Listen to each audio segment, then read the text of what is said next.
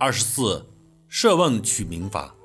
设问是写文章常用的修辞手法，其特点是故意设置问题，自问自答，在回答中阐述观点，说明问题，把内容引向深入。设问取名法是只问不答，把名词设计成一个问题，催人思考，发人深省。这样的名字意味深长，启发思维，颇受欢迎。如胡安邦。应当如何安邦治国呢？上述名字所提出的问题都是大家所关心的，所以具有现实性和吸引力。由以上例子可知，设问取名法必须使用疑问代词。上面的姓氏胡、何都是疑问代词，有的是姓氏字，有的不是姓氏字，有的用在名字的开头，有的用在名字中间。用在名字末尾的很少见。由于疑问代词的用法和特点各不相同，所以不同的疑问代词提出的问题也不一样。因而设问取名法的内容还是比较丰富的。如“胡富国”，如何才能使国家富强、民族兴旺呢？“胡”就是道路与办法，发出提问。“何国模”。谁是全国人民学习的楷模？和就楷模的具体指向发出提问。为谁雄？为谁而称雄呢？谁就称雄的目标提出询问。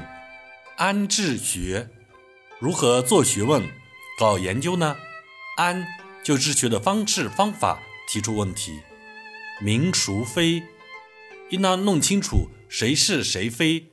孰表示是非的主人是谁？西做美，看怎样做才算美呢？西就美的内容表现发出提问。结国强，怎样才能使国家强盛起来呢？结与和的用法相似。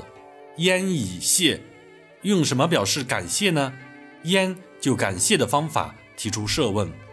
中间字用疑问代词的还有林和美、陈胡里、史安在。方西为等，末尾用疑问代词的虽然不多，但用好了效果也是不错的。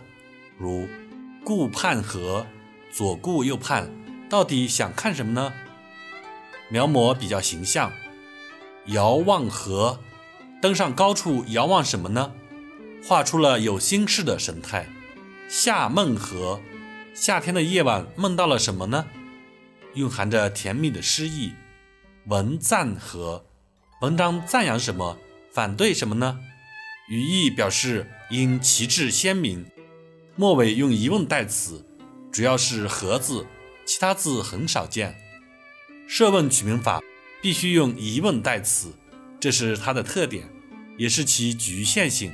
正因为如此，这种起名法不容易普及，只能在有限的范围内采用。